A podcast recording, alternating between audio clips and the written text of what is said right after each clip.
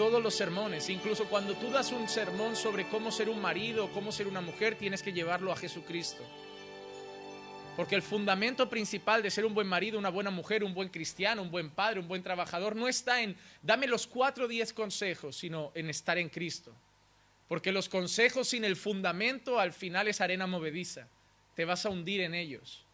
Pero Él es la roca sobre la cual podemos mantenernos firmes y edificar en nuestra vida esos consejos. Entonces el primer punto que yo quiero llevar es el mensaje, llevarlo completamente a Cristo. Aunque vamos a hablar de Abraham, y mi intención es que ustedes vean que Cristo está desde hagamos al hombre, ahí ya estaba, y que todo está ahí, y que antes de la creación Él ya estaba, y que todo depende de Cristo. Y en segundo lugar, yo pretenderé que ustedes se vayan de aquí con una esperanza.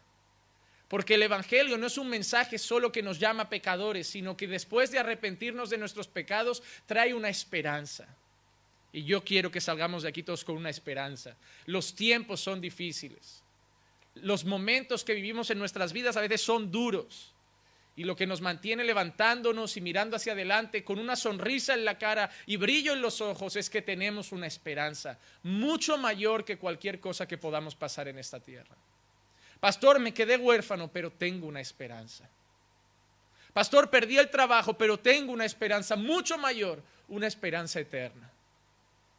Yo espero que hoy, al finalizar el sermón, quites los ojos de la tierra y los pongas en la eternidad, porque tú no has nacido para ser alguien que vive 80 años. Tú eres algo eterno. Has nacido para una eternidad y vas a vivir de otra manera cuando mires la eternidad. Así que vamos a Romanos, el capítulo 4, y vamos a leer los versículos 13 al 17. Ya llevamos unos 16, 17 sermones en Romanos. Se están edificando con ellos. Hay gente que se ha enganchado a esta serie en las redes sociales. Estoy muy contento. Nuestro vídeo sobre las mujeres ya pasó de 10.000, ya ha llegado a 11.000. Yo no sé qué está pasando con ese vídeo.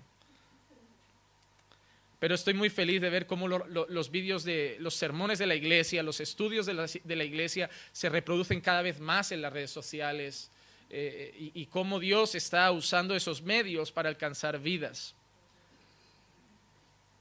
Pero yo sé que hoy Dios tiene un gran propósito en este mensaje que nos toca.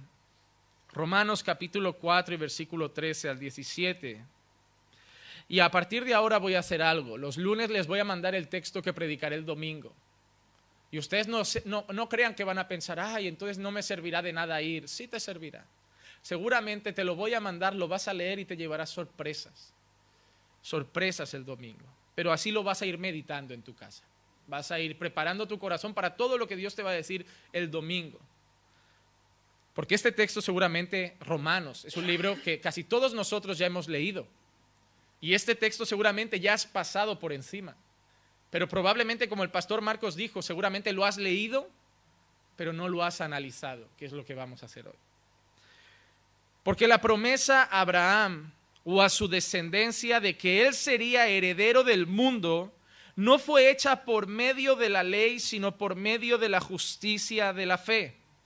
Porque si los que son de la ley son herederos, vana resulta la fe y anulada la promesa. Porque la ley produce ira, pero donde no hay ley tampoco hay transgresión. Por eso es por fe, para que esté de acuerdo con la gracia, a fin de que la promesa sea firme para toda la posteridad, no solo a los que son de la ley, sino también a los que son de la fe de Abraham, el cual es Padre de todos nosotros. Como está escrito, te he hecho Padre de muchas naciones, delante de aquel en quien creyó, es decir, Dios, que da vida a los muertos y llama a las cosas que no existen como si existiera. El primer versículo que vamos a meditar hoy, el apóstol Pablo, siguiendo con el discurso que está haciendo a los judíos, donde ha tomado como referente a Abraham, el padre de la fe de los judíos, Pablo empieza a decir, la promesa a Abraham y a su descendencia de que él sería heredero del mundo no fue hecha por medio de la ley, sino por medio de la justicia de la fe. Lo primero que Pablo está diciéndole a los judíos es que esa promesa que Dios hizo a Abraham en Génesis no tiene que ver con la obediencia de Abraham, no tiene que ver con la ley de Dios dada luego a Moisés, no tiene que ver con la ley, sino con la fe de Abraham. Abraham recibió esa promesa por la fe, no por la ley. Abraham creyó la promesa. Abraham salió de su casa por fe. Abraham abandonó su vida por fe. Abraham comenzó esa trayectoria por fe, no por la ley, no por obedecer un mandamiento, sino porque creyó a Dios. Nosotros no vivimos por ley, vivimos por fe, vivimos porque le creemos a Dios. Vivimos porque creemos que cada palabra que está escrita en el santo libro es inspirada por Dios. Es Dios mismo hablando. Creemos que esa palabra no tiene errores. Creemos que esa palabra no falla. Creemos que esa palabra es perfecta. Incluso cuando llegamos a momentos en la Biblia que creemos encontrar alguna contradicción, nos paramos y no pensamos que hay contradicciones, sino pensamos que somos tan limitados que algo no estoy entendiendo. Porque la palabra es perfecta. La palabra no tiene contradicciones, solo que yo tengo limitaciones y a veces no, no consigo entenderla. Pero lo que Pablo está diciendo a los judíos es que la, descendencia de Abraham, las promesas de Abraham, todo lo que Dios ha dado a Abraham, lo ha dado por la fe y a los que son de la fe. Dios le hizo unas promesas a Abraham en Génesis y luego las veremos. Pero Dios está diciéndole a los judíos que no son los de la ley los que van a heredar esas promesas. Piensen que una de las promesas que Dios le hizo a Abraham es que en ti serán benditas todas las naciones, ¿verdad? Y los judíos creen que simplemente por la circuncisión, por ese pacto físico y por la ley, son descendientes de Abraham y por lo tanto ellos son los que reciben esas promesas sobre su vida. Y yo quiero hacer un parón por algo que ha pasado en los últimos días que tiene que ver con Jerusalén. No concibo en mi mente, como cristianos, no lo concibo ¿Cómo cristianos celebran cosas de los judíos como si fueran sus hermanos? Porque los judíos no son nuestros hermanos. No lo son. Y es algo que tienen que entender. Usted no tiene que alzar una bandera con una estrella. Usted no tiene que celebrar nada de los judíos como si fueran nuestra tierra, nuestra patria y nuestros hermanos. A lo largo de la historia Dios ha demostrado que Él trabaja con un pueblo, sí, pero que la gran mayoría de ese pueblo es apóstata. Que la gran mayoría de ese pueblo niega al Mesías. Que el 95% o el 99% de personas que están en una plaza celebrando la declaración del presidente de los Estados Unidos odian a Jesús. Le escupen en la cara y si fuera por ellos lo volverían a crucificar porque era un hereje no son nuestros hermanos por cuanto Dios dice que quien niega al Hijo, niega al Padre. Lo que sí ha enseñado Dios es que dentro de Israel hay verdaderos judíos. No son judíos refiriéndose a esa religión física de normas y moralidad, sino verdaderos judíos, verdaderos descendientes de Abraham son aquellos que creyeron en Cristo Dios ha dicho, yo tengo un trato con un pueblo llamado Israel, tengo un Israel, tengo un pueblo especial. Pero no es ese pueblo físico ni geográfico, sino que dentro de ese pueblo hay un remanente.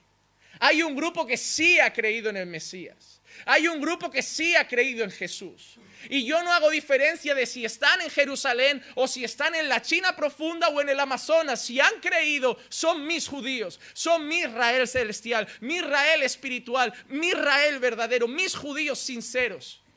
Los que han creído en el Mesías, verdaderos descendientes de Abraham. Un hombre llamado Abraham Eshel dijo, los cristianos deben abandonar la idea de que los judíos necesitan convertirse. Y muchos cristianos hoy parece que lo creen, que los judíos van a estar todos con nosotros en el reino de los cielos, aunque escupan en la gracia, aunque nieguen al Mesías y aunque nieguen a Jesús. No, hermanos, yo soy el camino, yo soy la verdad y yo soy la vida. Nadie viene al Padre si no es por mí. No importa qué bandera tengas, no importa tu circuncisión física, no importa si eres del linaje de Leví, si no vienes por mí no llegas al Padre. Cristo es el único camino. Los judíos que hoy conocen, aunque parezca un pueblo más apegado a Dios, son tan hermanos como los musulmanes.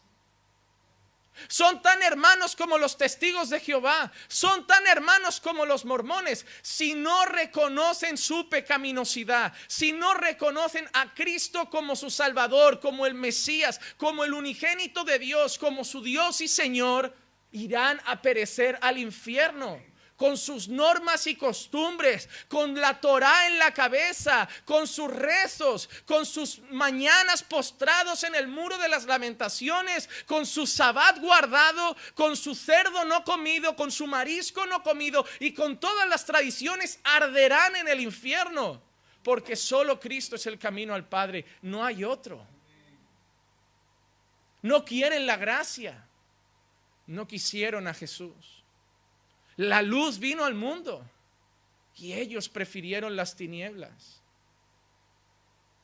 ¿Quién mató a Jesús? Aquellos que hoy muchos evangélicos ponemos su bandera en las iglesias. Muchos pastores están cayendo en el error de decir que hemos salido de la iglesia católico romana y nos estamos judaizando. Hablamos en hebreo. Nos creemos que somos parte de ellos como si ese fuera el idioma principal. No es ni siquiera el idioma más antiguo, hermanos. Estudien, no es ni siquiera el idioma más antiguo. ¿Saben lo que es el arameo? Un idioma mucho más antiguo.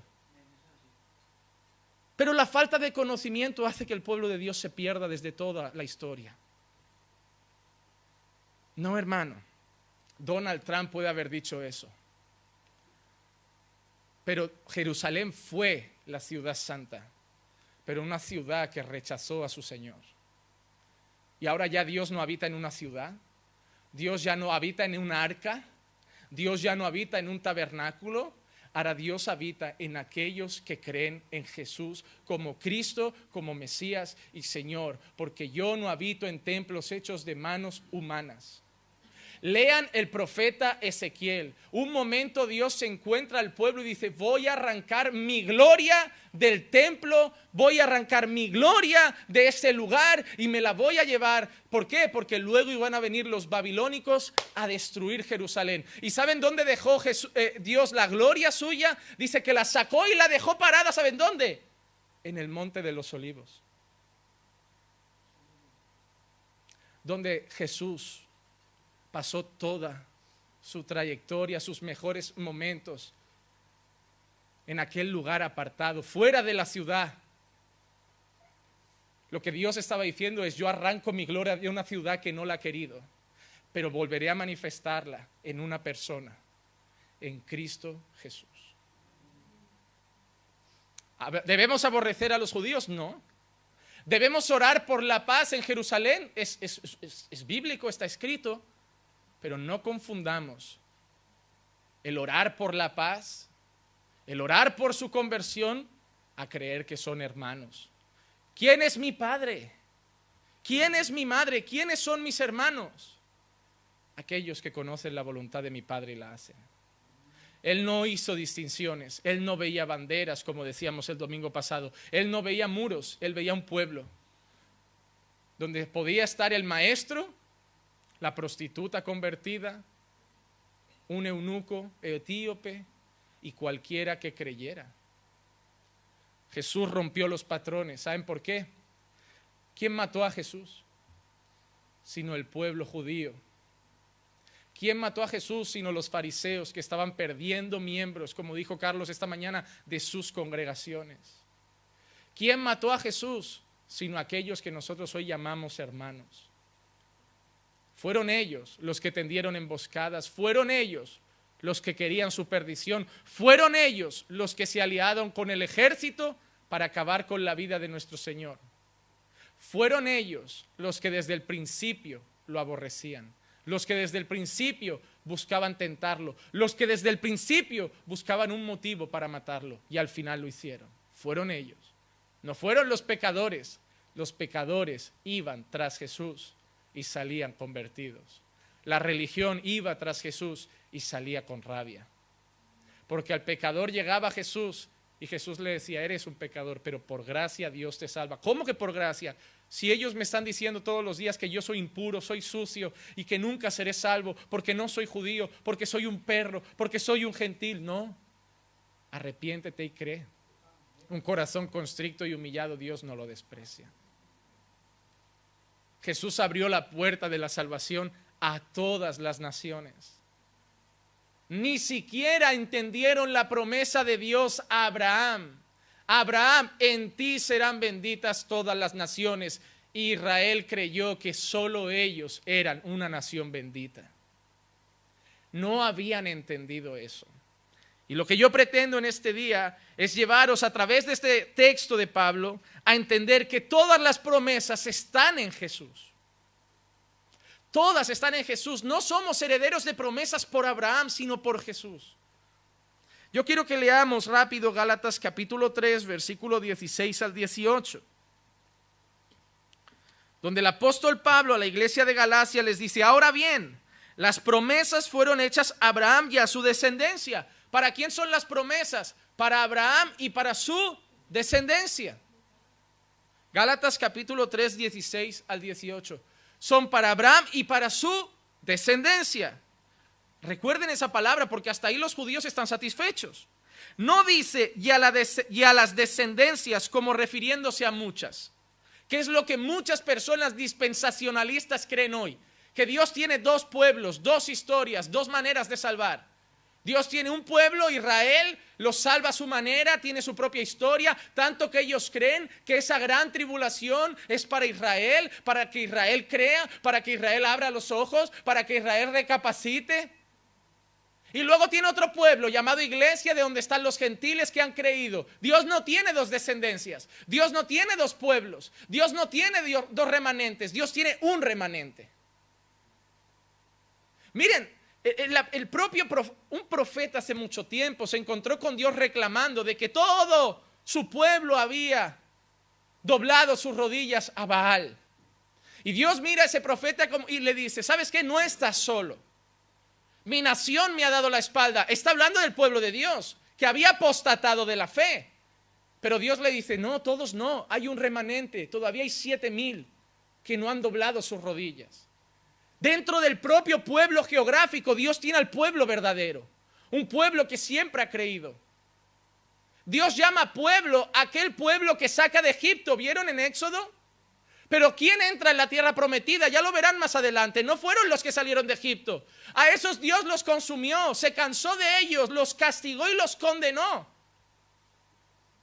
Porque Dios no salva a una ciudad, Dios no salva a una nación, Dios salva a su descendencia, a sus hijos, a los que creen. Y todos los que creen y todos los que lo reciben le daré potestad de ser hechos hijos de Dios. Pastor, ¿qué tengo que hacer con un musulmán para que sea salvo? Que crea en Cristo.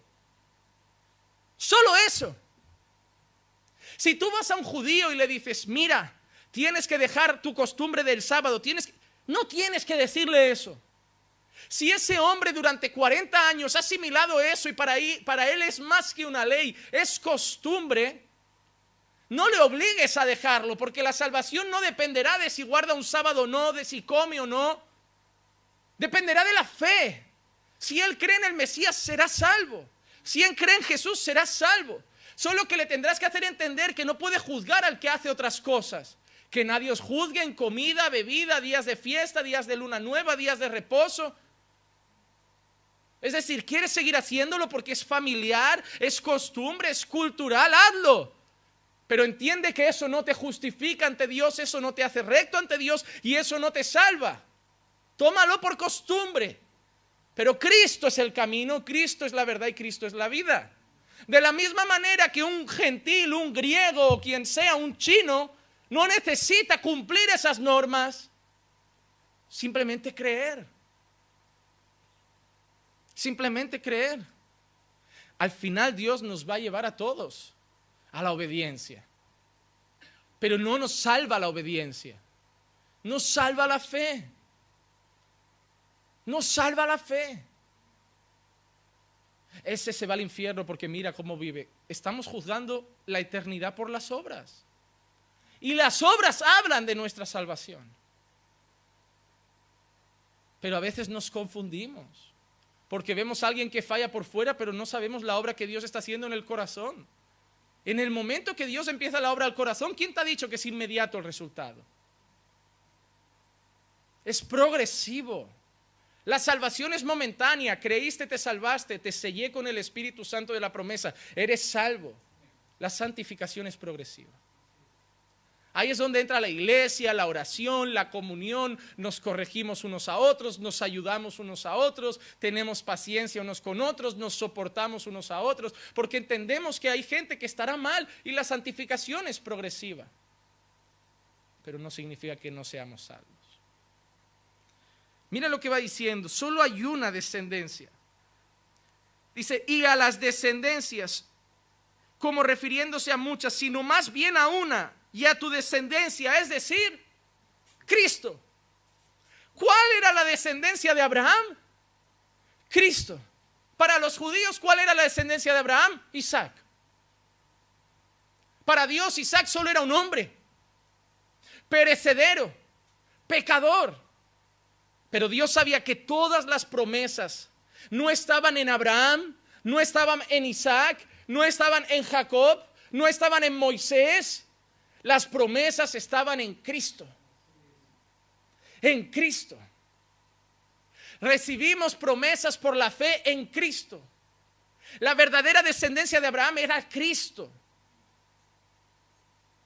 En ti serán benditas todas las naciones. Abraham no vio eso, pero Cristo sí. Isaac no vivió eso, pero Cristo sí. Abraham soñaba con una tierra prometida, pero esa tierra prometida, ¿quién nos la da? Cristo. Eso llegaré luego. No era Canaán realmente. Canaán era una sombra de la verdadera promesa. Canaán solo era una, una, marca física, temporal y pasajera de la verdadera promesa. La verdadera tierra prometida no era Canaán, era el paraíso, era la eternidad, cielos nuevos y nueva tierra, donde estaremos eternamente con Dios. Esa es la tierra que miramos. ¿Cuál es nuestra Canaán? La eternidad, esa Jerusalén, esa ciudad santa, eterna. Yo no voy a ir a Canaán físicamente, yo no voy a ir a una tierra física. Yo miro a mi, a mi promesa, mi tierra prometida está en la eternidad. Todo el pasado era sombra. El sabbat era una representación de qué? Reposo, descanso. Los judíos se limitaron a ver un día físico. Y todo apuntaba a quien a Cristo que dijo, vengan a mí los que están cansados y trabajados, que yo les haré descansar. Yo soy el sabbat, yo soy el día del sábado, yo soy el Señor del sábado, yo soy vuestro reposo. No habéis entendido nada, os habéis limitado a entender las cosas aquí en la tierra. Y Dios siempre habla de cosas eternas porque Dios no está limitado a nuestro tiempo. Dios no hacía promesas físicas, temporales y pasajeras. Dios mira la eternidad. Todo apuntaba a la eternidad. Por eso somos descendientes y herederos de esas promesas y del mundo. Porque si fueran físicas, ya pasó, no están cerca, no vamos a llegar o tendríamos que peregrinar todos para esa tierra. Y ninguno de nosotros está pensando en peregrinar allí. Moriremos en nuestras casas, cada uno en su país o aquí o donde Dios nos ponga. Pero llegaremos a Canaán, a esa tierra prometida que fluye leche y miel. Esa tierra que Dios nos ha dado por herencia, por heredad. Su descendencia es Cristo.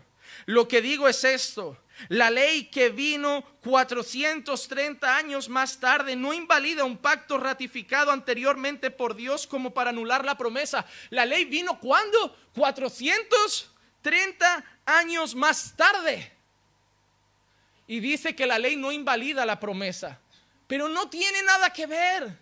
La promesa era antes que la ley. La promesa de Dios no tiene que ver con la ley, tiene que ver con la fe. Porque si la herencia depende de la ley, ya no depende de la promesa. ¿Qué significa? Si depende de la ley, depende de las obras. Si depende de las obras, depende del hombre. Y si depende del hombre, no depende de Dios. Todo lo que quieras hacer en base de la ley es mérito tuyo. La ley solo va a traer orgullo a tu corazón de decir, lo estoy haciendo muy bien, Soy muy santo, soy muy limpio, soy el único iluminado que ha entendido las cosas, todos los demás son sucios pecadores. ¿Nos seguirán viendo como perros? Como los judíos, aquella mujer que se acercó a Jesús, ¿no es lícito que deje la comida de los hijos para darle comer a los perros? La ley solo trae orgullo, vanagloria, la ley solo nos disfraza. Porque la ley tenemos tanto, tanta preocupación en querer representar que estamos bien en base a la ley con Dios, que ocultamos la realidad de nuestros corazones. ¿Por qué Nicodemo fue corriendo por la noche a Jesús? Le preocupaba tanto la ley que lo tuvo que hacer a escondidas porque no quería perder su reputación. Y Jesús le dijo a Nicodemo que tienes que nacer de nuevo, tienes que olvidar todo lo que has hecho. Olvidar tu posgrado, tu máster en teología, tus años de seminario no valen. Y tienes que nacer de nuevo porque esto se trata de, de fe. Nicodemo se fue, dijo, no, no, eso de la fe, vaya cuento, si fuera tan fácil. El Evangelio es tan simple que el ser humano no lo entiende porque nos hemos metido y hemos nacido en un mundo que todas las religiones es a base de hacer algo. Pastor, los católicos no tan bien. Para un católico, si tú no bautizas a tu hijo, está maldito. Mucha gente bautiza al niño aún en contra de la voluntad de hijos porque cree que tiene que hacerlo, porque si no el hijo no cuenta con la bendición de Dios. Porque van a hacer la comunión y te obligan, está bautizado, no, me quiero casar por la iglesia, tienes que hacer todos los sacramentos, porque ellos creen que hay que cumplir un protocolo. Vas y enciendes una vela, vas y dejas una limosna. Los judíos creen en obras, los musulmanes creen en obras, los testigos de Jehová creen en obras, los mormones creen en obras y nadie acepta el Evangelio porque es la única religión que dice, se trata de creer, no de hacer. No se trata de hacer para conseguir, se trata de creer que ya lo han conseguido. Y el ser humano con su orgullo y su corazón dice, no puede ser tan fácil. Eso es un coladero entonces. Creer e irnos para el cielo. Pero Jesús tampoco habló de una fe vacía, sin obras, muerta. Él dijo que siempre el resultado de esa fe que dice Santiago, la fe sin obras es muerta, el resultado de esa fe se va a traducir en buenas obras.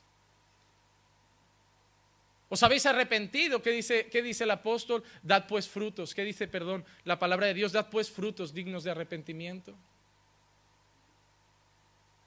Se traduce en buenas obras, en buena conducta, obras de las cuales Dios ya preparó de antemano para que anduviésemos en ellas. Solo que no nos salvan, son el resultado de la salvación. Hermanos, tenemos que entender que las promesas no dependen de Abraham, de Moisés, ni de nada. Tenemos que entender que todas las promesas dependen de Dios. Mire lo que dice Pablo en 2 de Corintios 1:20, pues tantas como sean las promesas de Dios, en él todas son sí, por eso también por medio del amén para la gloria de Dios por medio de nosotros. ¿En quién son sí las promesas? En Cristo. ¿En quién son las promesas? Amén, en Cristo para gloria de Dios. Porque el único que ha glorificado a Dios enteramente es Cristo. El que ha hecho las conquistas es Cristo. El que lo ha honrado es Cristo el que lo ha representado mejor es Cristo y todas las promesas son en Cristo. Yo quiero que mires a Cristo, hermano. Yo quiero que sirvas a Cristo, quiero que ames a Cristo. Quiero que ores en nombre de Cristo, busques a Dios en nombre de Cristo. ¿Por qué terminamos nuestras oraciones en nombre de Jesús? Porque sin Él no tendríamos derecho a hablar con el Padre. Él nos permite estar en su presencia. Él rasgó el velo, Él hizo el camino. Él me permite postrarme delante de Dios, acceder a ese trono de gracia y decir, yo no merezco estar aquí. Yo soy ese publicano pecador y miserable, pero puedo hablar contigo en nombre de Jesús.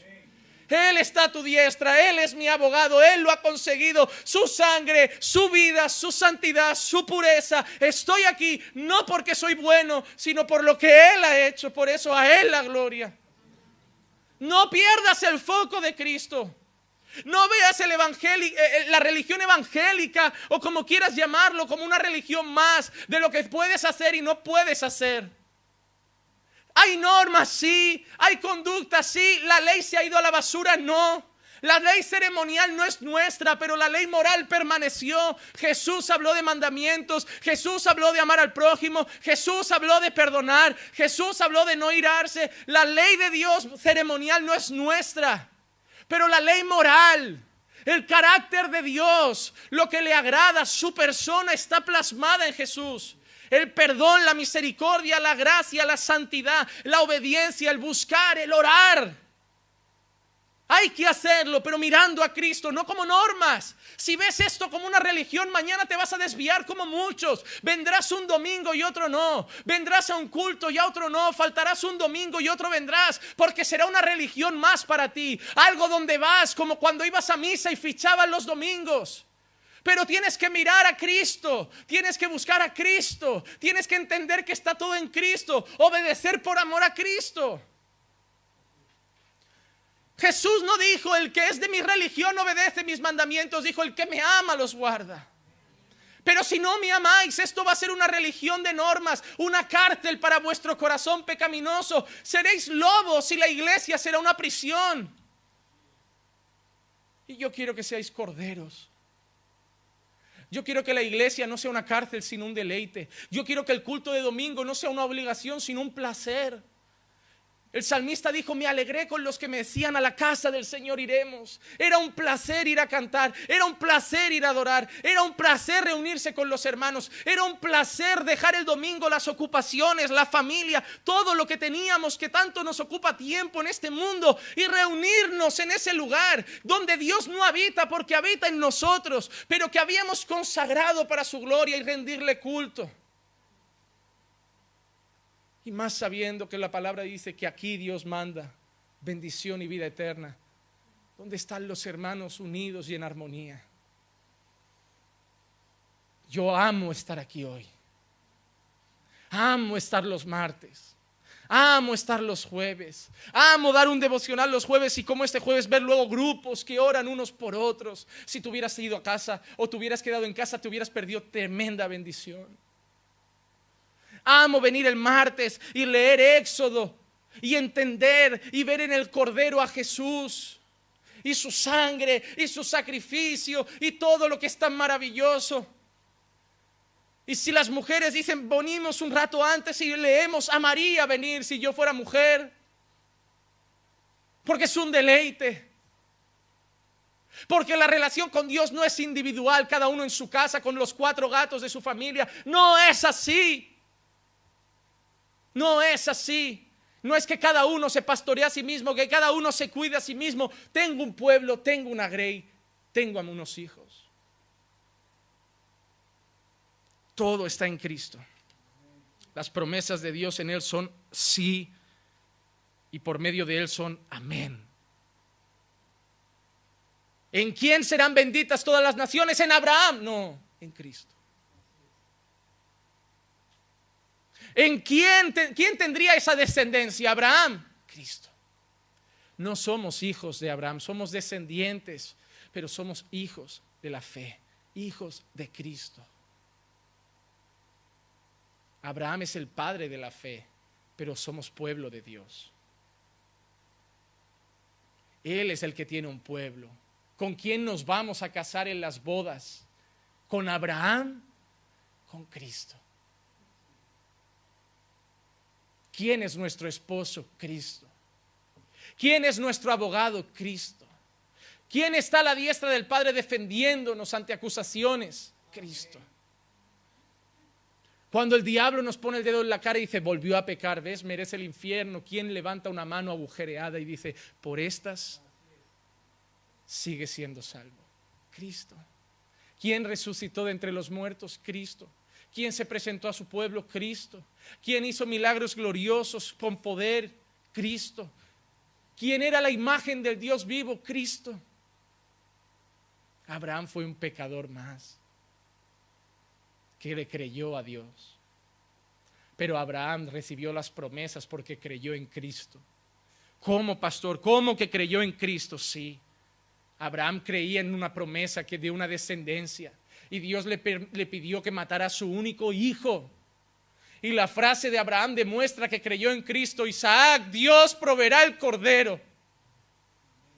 Las promesas de Dios son fieles. Él no me va a arrancar lo, el único camino que puede hacer visible esta promesa. Te resucitará de los muertos, algo hará. Él proveerá el cordero y el cordero llegó. Como cordero enmudeció y fue llevado al matadero. Como un cordero sin mancha, Él pagó con su sangre. No estamos aquí porque Isaac no murió bajo la daga de Abraham. Estamos aquí porque el Cordero llegó, el de verdad, por Cristo. Por eso no importa la bandera, no importa si tú te crees parte de un pueblo judío, geográfico, no importa el escudo, no importan las costumbres, no importan las prácticas, ni el celo de la Torá. Quien niega al Padre, niega al Hijo. Quien niega al Hijo, niega al Padre. Primera de Juan 2.3, el apóstol Juan dice, todo aquel que niega al Hijo tampoco tiene al Padre. Los judíos son hijos de Dios, si niegan al Hijo tampoco tienen al Padre.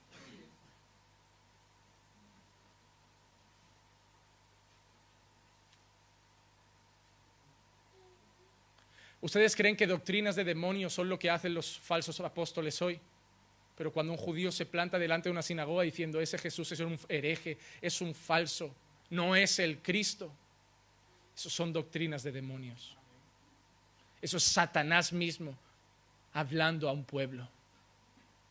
Eso es el espíritu del anticristo, todo aquel que niega que Jesús es el Cristo. Dejen de estar confundidos por la tele. Dejen de ver a Donald Trump como si fuera un Mesías. Dejen de eludirse por cuatro palabras bonitas. Pidan a Dios discernimiento y sabiduría. Jesús no está en el corazón de ese hombre. Dios puede estar usándolo con un propósito. Pero ese hombre no conoce a Dios. Dios usó a reyes como a Ciro para hacer grandes cosas, aunque lo aborrecían pero no significa que eran parte de su pueblo. Pidamos a Dios sabiduría. Vivimos en un mundo que vemos con los ojos, pero tenemos que oír con el Espíritu. Entender más allá de lo que la carne nos muestra. Pedirle a Dios que nos muestre cosas. Otra prueba de que todo está en la fe y no está en las costumbres. Jesús había curado al familiar de un gentil de un centurión, un siervo. Y en Mateo 8 del 10 al 12 dice, al oírlo Jesús se maravilló y dijo a los que le seguían, en verdad os digo que en Israel no he hallado en nadie una fe tan grande. Está poniendo la fe de un gentil por encima de la fe de su pueblo físico. Está diciendo, no, es, no he visto en nadie ni a Nicodemo, ni a ningún maestro, nadie con una fe tan grande como este gentil. Y dice, y os digo que vendrán muchos del oriente y del occidente y se sentarán a la mesa con Abraham, Isaac y Jacob en el reino de los cielos. ¿Qué dice Jesús? Vendrán de todas partes, de más allá de esta nación, y se sentarán con Abraham. Serán sus hijos, serán su pueblo. ¿Por qué? ¿Qué ha dicho antes? No he visto a nadie con tanta fe. ¿Qué hará que la gente se siente en la mesa con Abraham, con Isaac y con Jacob? La fe, haber creído. ¿Y en qué creyó ese gentil? En Jesús. Pero mira lo que dice. Pero los hijos del reino, y ahora sí que está hablando del pueblo físico, que no ha creído, serán arrojados a las tinieblas de afuera, y allí será el llanto y el crujir de dientes. ¿Por qué mataron a Jesús los judíos? Porque Jesús está diciendo, muchos de vosotros que decís ser judíos vais a ir al infierno de cabeza. ¿Recuerdan muchas veces que Jesús estaba entre judíos y dice, y él podía ver lo que pensaban? Y él sabiendo lo que hablaban en su corazón, ¿qué les decía muchas veces? Laváis el vaso por fuera, pero por dentro sois sepulcros blanqueados estáis muertos en vuestros delitos y pecados.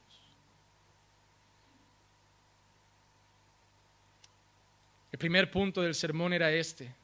Mirad a Cristo, porque solo en Cristo tenemos promesas. Las promesas no están en Abraham, en Isaac, en Jacob, en Moisés, en Josué, en David, en Salomón. Las promesas son en Cristo, sí, y a través de Cristo, amén.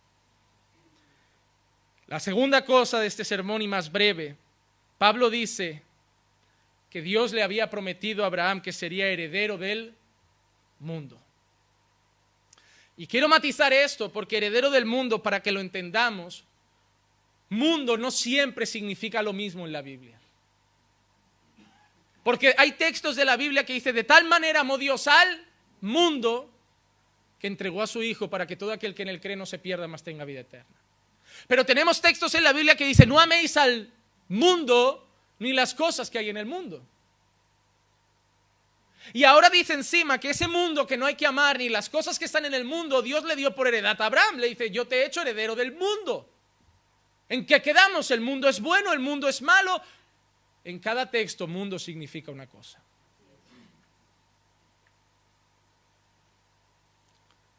Dios le hace unas promesas a Abraham que yo las resumo en tres puntos. Génesis 17, 8, y te daré a ti y a tu descendencia después de ti, que hemos visto antes en Gálatas que la descendencia era Cristo. Te daré a ti y a tu descendencia después de ti la tierra de tus peregrinaciones, toda la tierra de Canaán, como posesión perpetua, yo seré tu Dios. La palabra perpetua significa prácticamente lo mismo que eterna, para siempre, perpetuo. Y dice que le da por posesión Canaán. ¿Cómo va a ser perpetuo algo que un día va a ser consumido por el fuego? ¿Cómo va a ser perpetuo algo que Dios un día va a consumir con el fin de los tiempos y el juicio final? Pero Dios le dice que le está dando una tierra perpetua para siempre, una promesa de una tierra para siempre. Lo que quiero que entendáis es que no le estaba prometiendo algo terrenal, físico y pasajero, que eso era solo una tierra temporal. Le estaba prometiendo una tierra eterna, una donde tú y yo vamos a estar. Una donde tú y yo éramos como aquella mujer, una perra, un perro, que solo le pedimos un día a Jesús, danos de comer tus migajas. Y Él nos lo dio. Y por la fe, que nosotros quizá encontró la fe de ese centurión que dijo, no he hallado nadie con tanta fe en Israel. Y por eso os vais a sentar a la mesa de Abraham, de Isaac, de Jacob. Comeremos con Moisés. Comeremos con Josué comeremos con David, comeremos con Salomón, no porque fueron grandes, Salomón él mismo dice de sí, me di el vino, a la bebida, a las mujeres. Él, dice que hizo cosas mal. Él, él, nos dejó un libro maravilloso como que donde dice, ¿saben qué? Todo es vanidad. Me di a la fiesta, la diversión y eso dura un tiempo. Me di al conocimiento y eso al final trae dolor, porque quien más conoce, más sufre. Me di a esto pasajero. Me di a esto pasajero. El resumen de todo. Teme a Dios y guarda sus mandamientos. Eso es lo mejor de todo hombre. Eso es lo que el hombre tiene que hacer. Porque todo lo demás hoy está y mañana no está. Un hijo puede parecer tu vida en cuanto pueda se larga de casa con otra mujer y se olvida de ti. Al principio te visitará una vez a la semana y con el tiempo una vez cada dos semanas, luego una vez cada tres, luego una vez al mes y luego te llamará o te mandará WhatsApp porque es más rápido. Un marido lo puedes amar y lo debes amar como tu propia carne que es. Pero un día vas a ser viuda o vamos a ser viudos. Y no podemos ir al armario de nuestra mujer o nuestro marido que falleció, leer su ropa y decir, me quitaste mi vida. No, sabía que era pasajero. Por eso deben amarlos hoy, perdonarlos hoy, reconciliarse hoy, porque igual mañana están oliendo la ropa del armario y ya no están. El trabajo hoy está, mañana no. La iglesia hoy está, mañana no.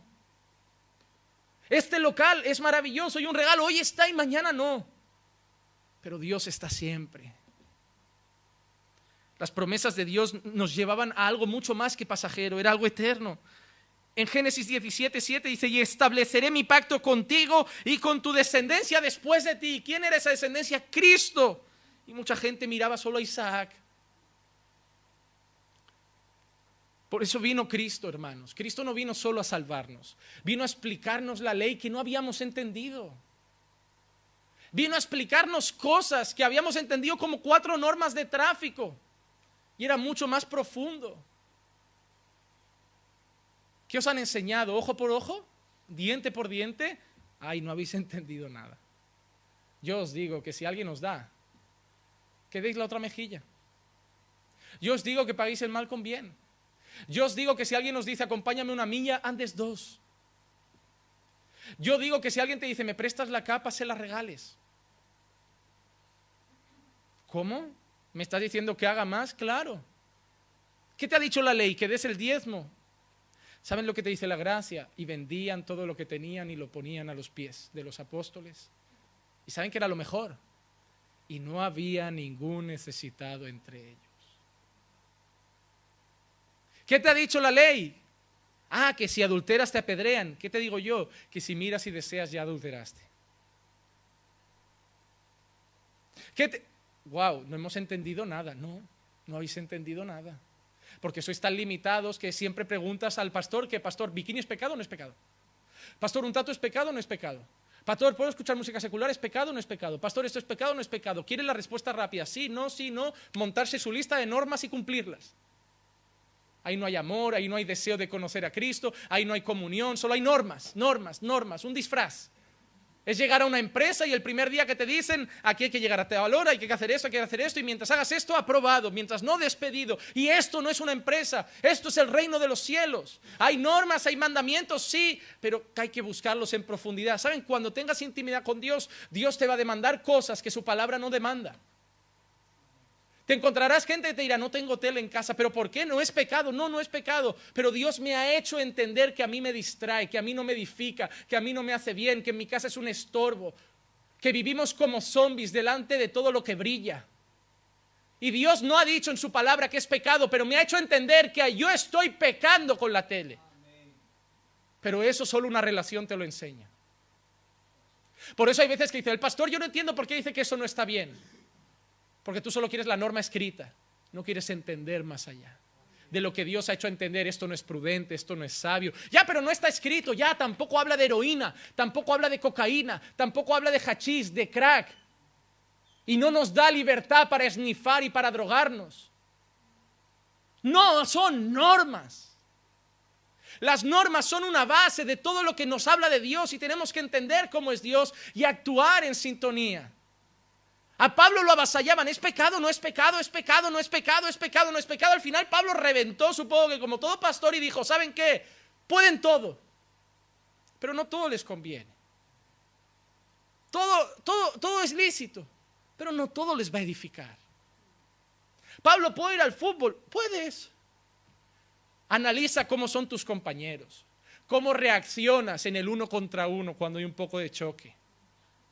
Analiza si eres pacífico o cuando te meten una entrada fea, reaccionas con violencia y dices, no, esto va a acabar haciéndome pecar. El fútbol en sí no es pecado, hay gente que pasa de todo. Hay gente que se ríe y dice, vamos a echar una pachanga, vamos a disfrutar un poco. Pero hay gente que es competitivo y el deporte le lleva a pecar. Lo que es pecado para uno no se vuelve pecado para otros. Pastor, ir al gimnasio es pecado para unos, sí, para otros no. Pero la Biblia no habla de eso pero yo lo puedo entender. Si yo voy, hago deporte una horita, hago mi natación, mi poco de, cardio, un poquito de musculación, hablo como si entendiera, ¿eh? pero yo para mí el gimnasio sé de eso tanto como de chino. Pero es lo que dice la gente, cardio, musculación, tonificar, yo me sé las palabras, tengo que... No es pecado, pero hay gente que si falta al gimnasio está nervioso, hay gente que engorda dos gramos, ya se ve menos musculoso, se pone nervioso. Hay gente que solo va al gimnasio para hacerse un selfie, marcar músculo. Eso es pecado. Eso es pecado. Yo puedo estar hablando con, con, una hermana en la silla y no estar pecando, y otro hermano estar hablando con ella aquí en medio de todos y el corazón estar deseándola. El pecado es mucho más complejo de lo que ustedes creen. El pecado es algo que ha infectado nuestra vida.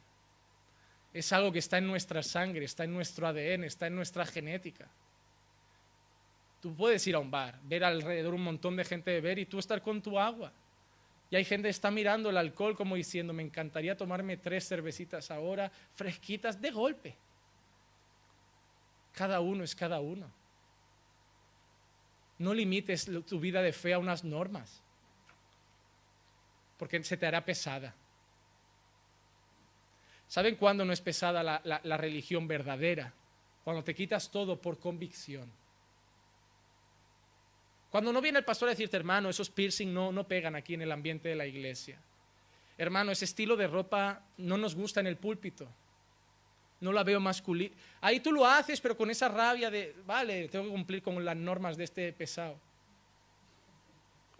Por eso no están, a veces damos normas para algunas cosas, pero para el resto no vamos detrás. Porque si Dios no te convence, Vas a ser de los que guardan los pendientes en la cajita y cuando sales de aquí te los vuelves a poner en el coche. Vas a ser de los que aquí te vistes de una manera y cuando vas al instituto te remangas la falda, te subes la blusa.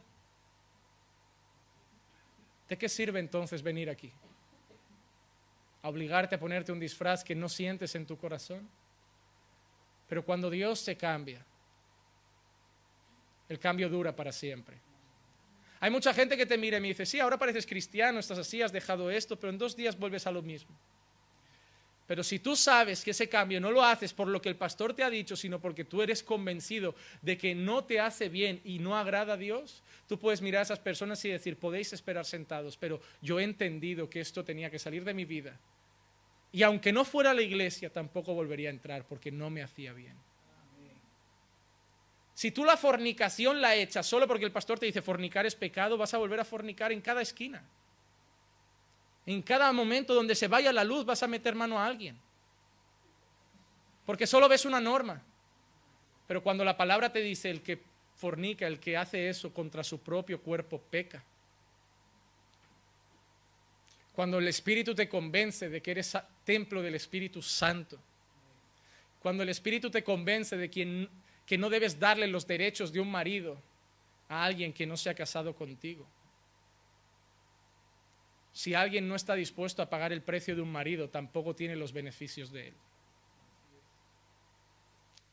Quiere poner tus labios en tu boca, que ponga primero un anillo en tu dedo. Unos quieren la leche, pero no quieren la vaca. Es muy fácil lo que el mundo nos enseña. Sal, sáciate y vuelve a casa. Sal, acuéstate, déjala en la cama, dale un beso en la mejilla y vuelve a casa. Dios te dice, vas a besarla, susténtala, cuídala, ámala, protégela, honrala, respétala, enséñala, santifícala y preséntamela gloriosa como Cristo me presenta a su iglesia. Wow, todo eso prefiero un rollo de una noche, entonces ensúciate. Dios siempre demanda más que el mundo. Dios siempre demanda, pero cuando haces lo que Dios te demanda, encuentras placeres en esa demanda que el mundo no te daba. Una relación sexual esporádica vacía nunca compensará el placer de tener a alguien que te está poniendo una toallita húmeda en la frente cuando estás enfermo. Nunca. Saben, la amante está en la cama, pero la mujer es la que está en el hospital. Y eso solo Dios te puede convencer para entenderlo. La otra promesa que Dios le hace en Génesis 22, 17, dos minutos y concluyo, de cierto te bendeciré grandemente y multiplicaré en gran manera tu descendencia como las estrellas del cielo y como la arena en la orilla del mar, y tu descendencia poseerá la puerta de sus enemigos. Abraham no vio esa descendencia tan grande, pero Cristo la va a ver. Gente de toda lengua, tribu y nación doblará su rodilla y confesará que Jesús es el Señor. Y estaremos en un reino eterno con un cuerpo glorificado, pero veremos que somos gente de todas las tribus. Veremos que somos gente. ¿Creen que vamos a ser como angelitos, todos blancos como nos pitan en los dibujos? ¿Se han dado cuenta que no hay ángeles negros? Es muy racista los dibujos que nos han enseñado. ¿Oh sí? ¿Han visto ángeles negros? Yo todavía no he encontrado. Siempre veo blanquitos y con cara de bebé. Pero no, llegaremos allí a la eternidad y yo veré, digo, tú eras de Ecuador ahí abajo. ¡Hala! Y tú tienes una cara de boliviano, sí, pero glorificado. boliviano glorificado. Y un chino y un coreano, y mira, ¿de dónde eres? No, yo era de una tribu que ni conocisteis. Se perdió un misionero y me habló de Jesús. Y estaremos allí. ¿Y qué idioma hablamos? No sé, pero nos estamos entendiendo. ¿Y qué has venido a hacer? Allá abajo acepté al Señor. Allá abajo reconocí que era mi Salvador y he venido para cantarle toda la vida. Ahí no entran los racistas, obvio. Un racista no va a entrar en el cielo. No habrá nada más hermoso que eso. ¿Saben? Lo que más me gusta de la iglesia es esto. Hay ecuatorianos hoy. Hay bolivianos. Hay peruanos.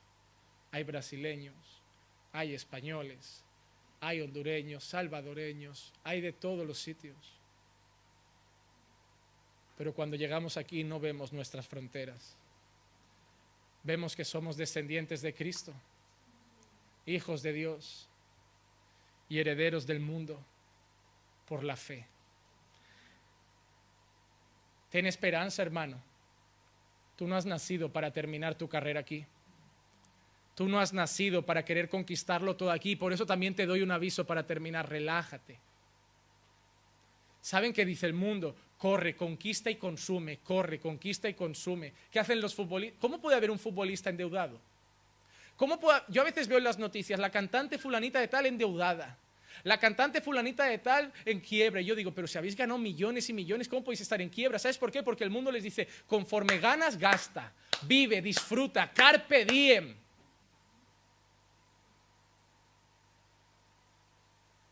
Y ellos se dan cuenta que el mundo no es así. No somos hechos para vivir al momento. Esa es una, cosa que el mundo te ha puesto en la cabeza. Vive el momento. No vivas el momento, vive la eternidad. Yo no tengo prisa. Necesito comprarme ya una casa. Tenemos 40 años y todavía no tengo casa propia. Es como si me tiro de alquiler toda la vida. Hay alguien que se ha ido y dice que está preparando mansiones celestes. No se turbe vuestro corazón ni tenga miedo. Creed en Dios, creed también en mí. En la casa de mi Padre hay muchas moradas. Si no fuera así, yo no lo habría dicho. Iré y haré lugar para vosotros. ¿Por qué estás tan angustiado con una casa de propiedad en esta tierra si ya tienes una casa de propiedad en la eternidad? Porque tu mente solo está viendo solamente el presente. Tengo que conquistar. No, tengo que ganar mucho, no. Tengo que ser un gran empresario de éxito y luego abrir franquicias y ganar hasta el punto de luego ya que trabajen todos y yo ganar solo y vivir de los beneficios, sí. Y cuando te des cuenta ya tienes 60 y vives de los beneficios, pero ya no tienes energía para vivir. Vinieron aquí, tengo que trabajar mucho, lo dejo todo pagado y cuando pueda ya vuelvo y duermo en una red en mi país. Vas a tener 60 años, ya pasó la vida bonita. Vive aquí, disfruta en este país que Dios te ha puesto. Con lo que te ha dado siembra, ayuda a los necesitados, haz obra social, sé caridoso, ayuda a tus hermanos, no solo a tu pastor, hay hermanos que tienen hambre, dales un saco de arroz, ayúdales, invítales a comer un día a casa, no codicies. Has nacido para algo mucho mayor. Vete de aquí con una esperanza que esta tierra es pasajera y que has nacido para algo eterno, que ya está preparado para ti. Solamente sirve a Dios en esta tierra. Ámalo y vive para su gloria. Así espero que empieces a venir en tres semanas a sacar tiempo para Él. Cuando entiendas y te digo que no lo hagas por mí, que si no te convence el Espíritu Santo, esta semana vas a volver a vivir para el trabajo y las cosas que no son de la obra de Dios. Pero si Dios hoy te convence de que has nacido para algo eterno, esta semana volverás, vendrás entre semana, porque habrás entendido que para qué dar mi tiempo a estas calles, para qué dar mi tiempo a cosas pasajeras, si yo he nacido para dar mi tiempo para aquel que reina y vive para siempre. Oremos, vamos a ponernos en pie.